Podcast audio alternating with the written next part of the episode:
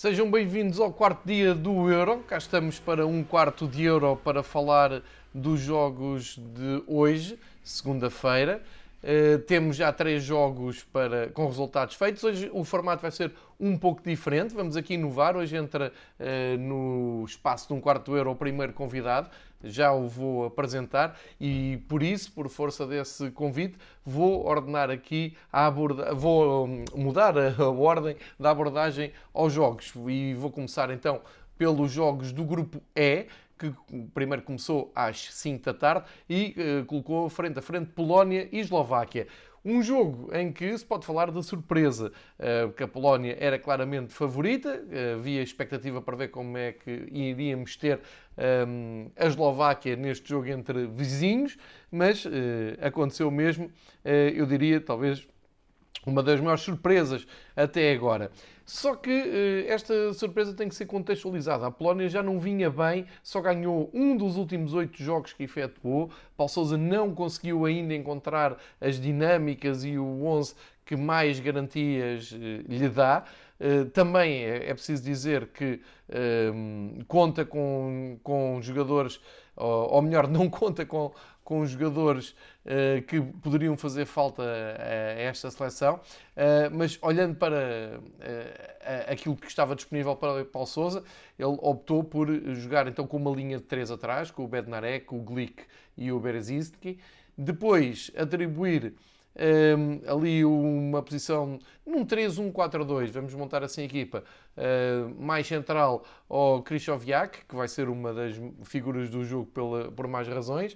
Uh, depois o Karol Linti, o Klitsch, o Josviak pela direita e o Ribus pela esquerda e Zielinski e Lewandowski na frente. Ora, aqui o último nome é que interessa. Robert Lewandowski vem de uma época fabulosa, significa golos e eh, seja maior ou menor o grau de conhecimento acerca da seleção eh, da Polónia, é claro que se espera que Lewandowski faça os seus golos. Uh, Lewandowski passa ao lado, completamente ao lado, literalmente ao lado do jogo com a Eslováquia e uh, acaba por ser uma exibição uh, muito decepcionante da equipa de Paulo Sousa. A primeira parte foi eu, eu, diria que foi talvez a maior decepção da, da, da, Polónia, porque não tivemos uma Polónia afirmativa uh, em cima da, da Eslováquia a pressionar muito, não. Uh, teve algum controle, teve algumas oportunidades, mas a verdade é que aos 18 minutos uh, aparece o golo da Eslováquia, um golo incrível, marcado por um um, insuspeito Robert Mack, ele que é extremo esquerdo de Frank Vares, foi campeão na Hungria, foi fintando por ali fora uh, da esquerda para dentro, ninguém o travou, ninguém um, se opôs, rematou entre o poste e o Chesney e acabou por fazer uh, mesmo um gol, sendo que o gol é atribuído a Chesney, o que quer dizer que nesta altura as Juventus já tem dois autogolos neste europeu, depois do gol do Demiral, também o Chesney fica ligado uh, a este gol e é a primeira vez que há um autogol de um guarda-redes num europeu. Ficam esses dados uh, curiosos. Depois da segunda parte não poderia haver melhor início para o, a equipa de Paulo Sousa, o Carol Linity do Turino faz o 1 a 1 logo no primeiro minuto e uh, o jogo muda, um, vê-se que, que, a Polónia fica mais calma, fica mais confortável do jogo, uh, só que acontece aqui um momento aos 62 minutos, uma hora e dois de jogo e o, o Krychowiak faz uma falta, uma pisadela num adversário que lhe valeu o segundo amarelo, tinha levado o primeiro aos 22 minutos e foi expulso. Krychowiak que uh, enverga o número 10 nas costas, uh, uma promessa adiada do futebol polaco, passou pelo PSG, se bem se lembram, uh, e agora joga no Lokomotiv de Moscou, passou os melhores anos da sua vida, da sua carreira a tentar impor-se e não conseguiu, e fica ligado diretamente a este jogo, porque ainda por cima 5 uh, minutos depois, o Marek Hamsik faz uma uh, assistência para o Milan Skriniar na área contrária a fazer o gol. O Skriniar, como sabemos, é central, é um, foi eleito o melhor defesa da Série A, tem uma época de sonho no Inter de Milão e ainda veio aqui à seleção mostrar toda a garra de um grande central, de um grande guerreiro, uh, e deu a vitória uh, aos 70 minutos, aos 79, à equipa da Eslováquia, porque a partir daqui foi uma tentativa que não deu em nada da, Polónia tentar empatar o jogo e, portanto, termina o dia a Eslováquia com 3 pontos e a Polónia com 0. É a primeira grande decepção, diria eu, deste, deste europeu. E depois, à noite, tivemos, e já agora Ehm, dizer que o Amsic, que já está na, na, fase final da sua carreira, até apareceu em bom plano. Ele não tem jogado muito nos últimos tempos, esteve no campeonato sueco, depois uh, na China, enfim, agora parece que vai para a Turquia, mas mesmo assim conseguiu liderar e bem com a sua personalidade, a equipa da Eslováquia. À noite, às 8 horas, eh, tivemos meia decepção. A Espanha a jogar em casa, em Sevilha, não conseguiu ir além de um 0-0, bateu o recorde de posse de bola num europeu, que já era seu, mas eh, foi uma posse de bola eh, completamente nula, porque acaba em 0-0, o primeiro 0-0 deste, deste Euro, o primeiro jogo sem golos, a Suécia até esteve perto de marcar. Fiquei até admirado com um grande desconhecimento que havia à volta do Isaac, o, o ótimo avançado da Real Sociedade. Uh, muito, nas redes sociais, muitos elogios ao longo da noite ao, ao sueco, ele que uh, eu pensava que já era conhecido da maior parte das pessoas porque fez uma época muito boa na Real Sociedade, com bons números, uh, e acaba por, por ficar ligado a uma exibição individual muito interessante. A verdade é que falhou o, falhou não, foi-lhe negado o gol da vitória da, da Suécia, ou pelo menos da vantagem na altura, e também uh, uma grande jogada em que serviu o Berg, e o Berg falhou ainda mais escandalosamente aquilo que podiam ser os gols da Suécia. E estou a destacar estes dois lances de propósito para dizer que a Espanha também teve as suas hipóteses, nomeadamente através de Morata, mas, uh, e depois uma grande defesa do Wilson agora na parte final, uma cabeçada do Moreno, Gerard Moreno, que veio do banco e acabou tudo em 0-0. Há aqui muito para refletir na seleção espanhola. A Suécia sai com Lindelof a titular um, viva nesta, um, neste grupo que agora uh, está muito imprevisível e complicado porque ninguém esperava que ao fim do primeiro dia no grupo E a Eslováquia fosse líder isolada, a Polónia fosse última classificada e Espanha e Suécia apenas com um ponto. Vai ser muito interessante acompanhar o que vai acontecer neste grupo.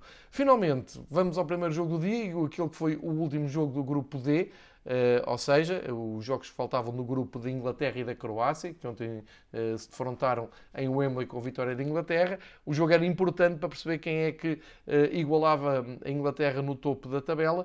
Grande ambiente em Hampton Park, em Glasgow, e um daqueles jogos que parece que não, não nos vão dar nada na nossa vida de adeptos de futebol, mas na verdade dão-nos algum dos melhores momentos, como foi o caso do gol da República Checa, um bis do do Chic, que joga na Bundesliga, falamos dele muitas vezes com o Marcos, porque joga e joga bem no Bayer Leverkusen, resolveu pintar a manta, um gol de cabeça um golaço, um chapéu, a fazer lembrar o Poborski em 96 também, mas dar uma grande desilusão à Escócia neste regresso à Escócia às grandes competições. Mas eu, para falar deste jogo, para falar da Escócia, convidei o meu amigo Ricardo Casaca, ele que costuma falar bastante no, no, na conta do Twitter, um, na conta Tartan Portugal, uh, costuma falar muito, ou costumava falar muito de, de, destas grandes competições, da presença da Escócia. E ele fica então uh, com a palavra agora no um,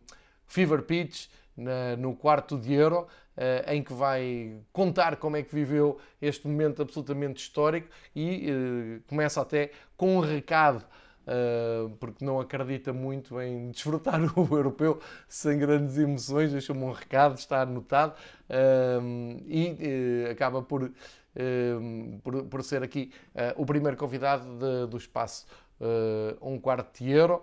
Nós voltamos amanhã. Amanhã só há dois jogos. Vamos ter a Alemanha e França, Portugal e Hungria. São os jogos que faltam para fechar esta primeira jornada. Passou rápido desde sexta até agora. Já estamos a fechar a primeira jornada. Uh, e portanto, hoje o episódio fica um pouco mais, mais longo, fica um bocadinho mais tenso, uh, mas vale a pena para ouvirem o Ricardo. Fica então com o Ricardo Casaca e a crónica do Escócia, República Checa. Olá, João. Em primeiro lugar, queria, queria no fundo, agradecer-te mais uma vez esta oportunidade de participar em mais uma tua, das tuas geniais iniciativas um, sem, no entanto, deixar de fazer um reparo. Uh, epá, e alguns programas têm estado a gravar sobre, sobre um quarto de euro. Epá, não é possível ver um jogo de futebol descontraídamente. Tu estás aí a dizer, é pá, vamos desfrutar aqui o futebol nos próximos fins de semana e que todos os dias parece fim de semana. Epá, eu não, não consigo acreditar no que estás aqui a dizer. Nós acabamos sempre de torcer por uma equipa uh, por, ou por, por, algum resultado e esse distanciamento e descontração que estás aí a referir, uh, um bocadinho a Rui Santos, pá, isso não te fica bem, uh, corrige lá isso. Faz favor. Olha, agora aqui um bocadinho mais a sério, falando sobre o jogo de hoje, um, epá, saudar, obviamente, um, o regresso da Escócia um, ao europeu um, e de ver o, o, o, mítico estádio de Hampton em Glasgow cheio de adeptos da Escócia e também alguns um, da República Checa, como é óbvio, mas um, epá, o sentimento hoje não é, não é aqui um grande sentimento de surpresa, é, porque não é de todo uma surpresa, é sim de, de, alguma, de alguma desilusão. Epá, depois de 20, 23 anos de ausência de uma grande competição, a última vez que tinha ido ao Mundial, uh, Mundial ou Europeu neste caso, mas neste caso foi o Mundial, foi o Mundial de França 98, a Escócia até entrou bem no jogo frente ao Brasil, depois acabou por perder. Um, pá, a Escócia tem, tem, tem sido notório alguns, um, alguns progressos nos últimos anos ao nível das seleções, com o aparecimento de alguns bons valores, o Mick McTominay do Manchester United, o Kieran Turner, o Billy Gilmore do Chelsea.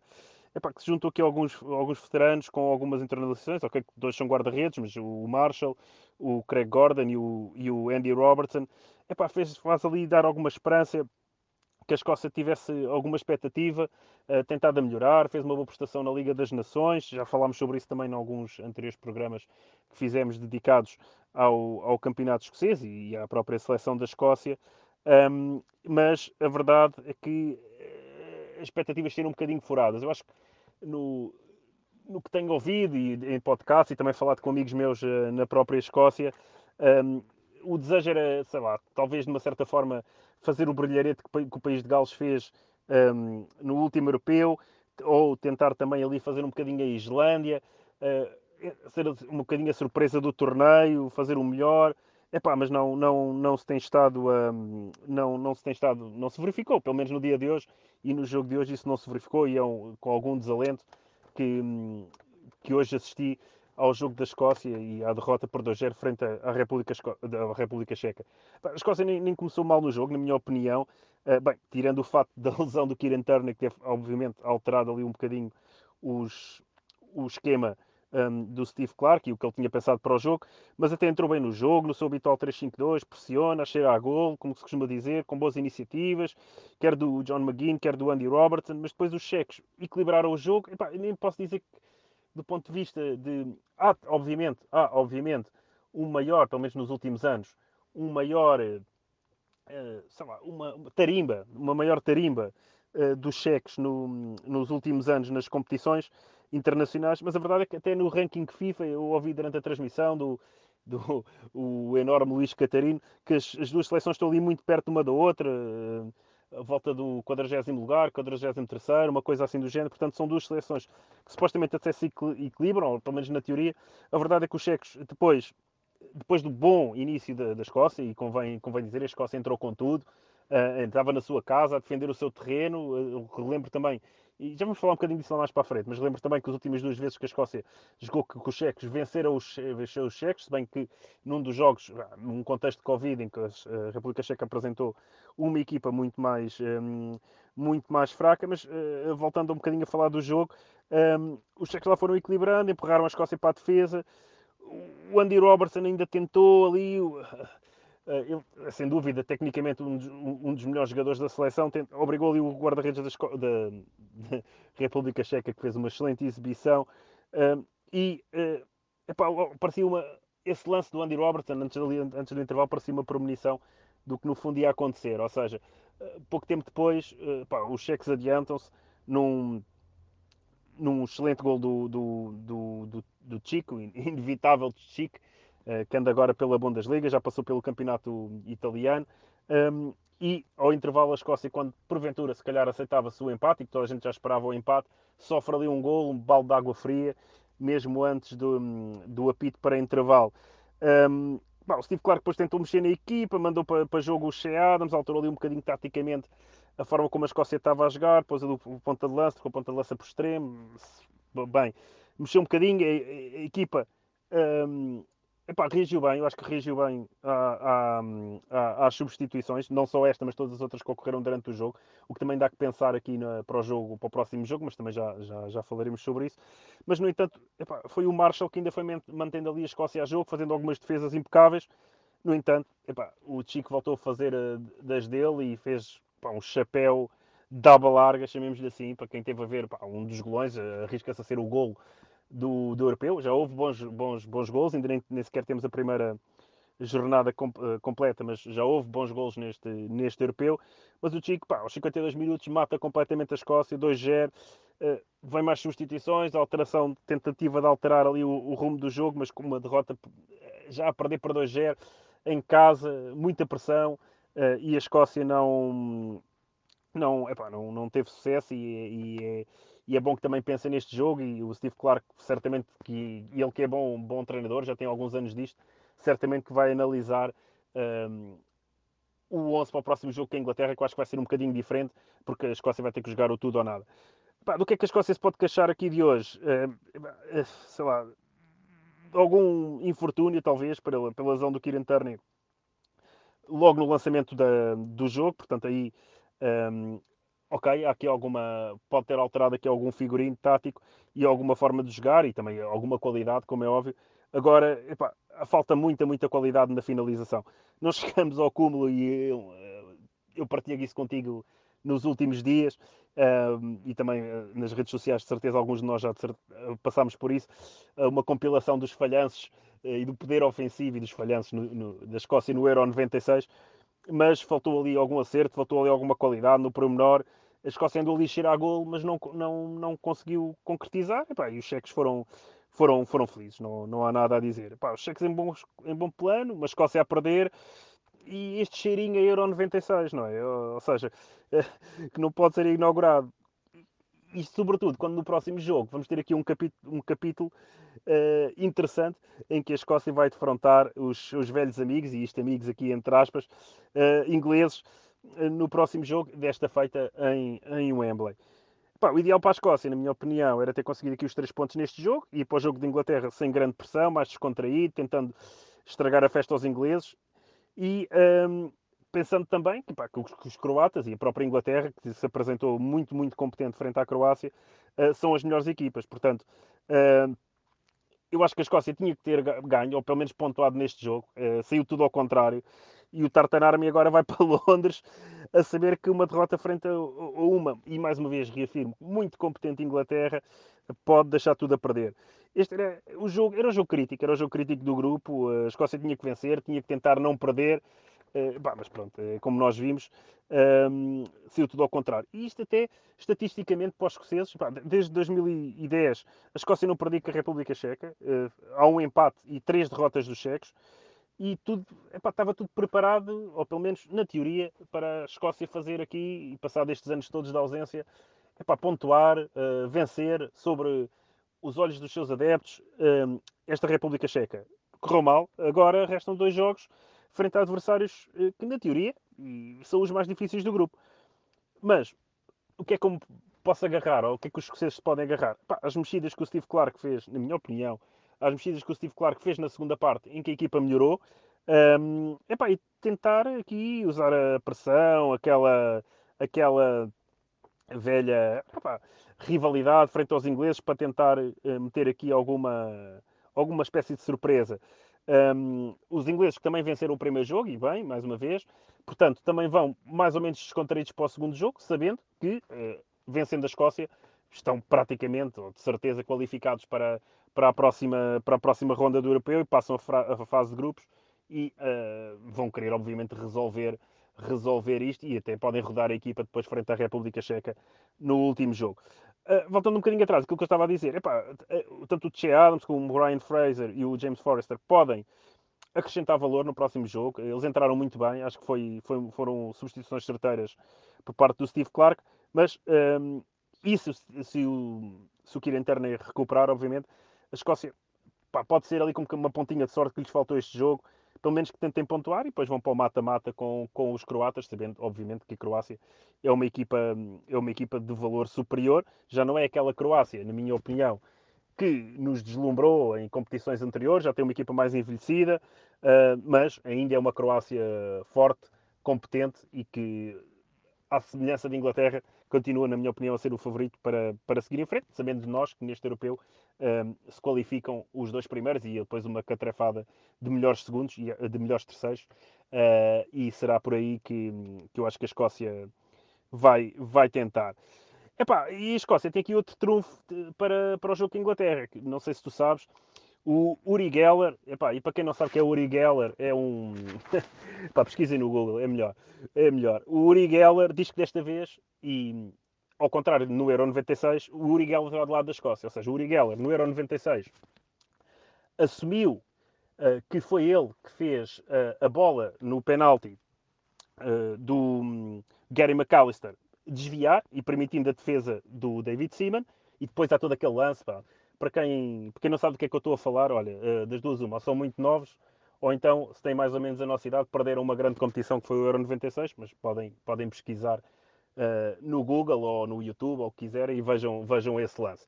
O David Seaman depois defende, depois há o lance do Paul Gascoigne, que é um cabrito fenomenal ao Colin Hendry, um gol, depois aquele festejo mítico também do Paul Gascoigne, para quem também não sabe, eh, está relacionado com um incidente antes do europeu, quando a Inglaterra estava em estágio na Ásia, em que o Paul Gascoigne estava a festejar o seu aniversário numa cadeira de dentista e, ao contrário no jogo com a Escócia, não era a água que lhe estavam a enfiar pela garganta abaixo.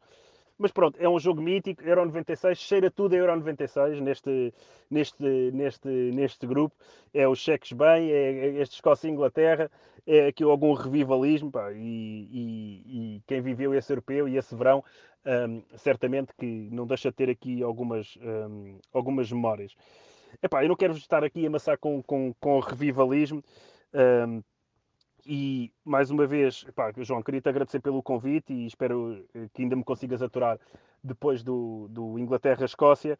Uh, mas para quem nos está a ouvir, pá, não percam esse, esse jogo, é um clássico, é, é, um, é uma grande rivalidade, é, é sempre um jogo muito interessante. São jogadores que também se cruzam dos campeonatos eh, ingleses, são, são jogadores que se conhecem bem, grande parte deles, um, mas epá, se puderem, vejam e cá estaremos também para comentar um, nisso na próxima, na próxima sexta-feira. Um, no entanto, não sei se vocês repararam, eh, e não querendo entrar outra vez na onda de revivalismo, quem viu a transmissão pela, na televisão, um, hoje nas bancadas da Ampton apareceram uns, uns escoceses uh, pelo menos na transmissão que eu estava a ver, uh, com, com umas camisas, umas t-shirts com as FIs do, do Maradona. Pá, isto não tem nada a ver uh, uh, no Maradona ser um ídolo mundial e ser uh, admirado pelos escoceses. Isto tem muito a ver e pá, eu disse que já não ia falar mais de revivalismo, mas isto tem muito a ver com o Mundial de 86.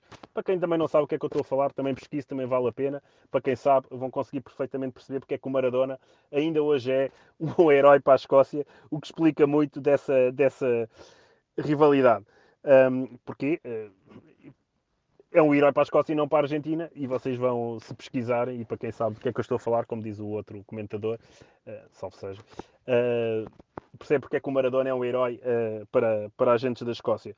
Olha, um, um abraço a todos, espero que tenham, tenham se divertido a ver este jogo. Parabéns, João, mais uma vez por, um, por esta iniciativa e, pá, e, considero que estás aí quase ao nível de um Luís Catarina ou de um Pedro Henriques no âmbito do comentário, porque estás, estás, bem, estás muito forte. Olha, se a Escócia fosse tão forte como tu, um, certamente estava aqui a fazer outras contas neste europeu. Um abraço, mantenham-se a salvo e até à próxima.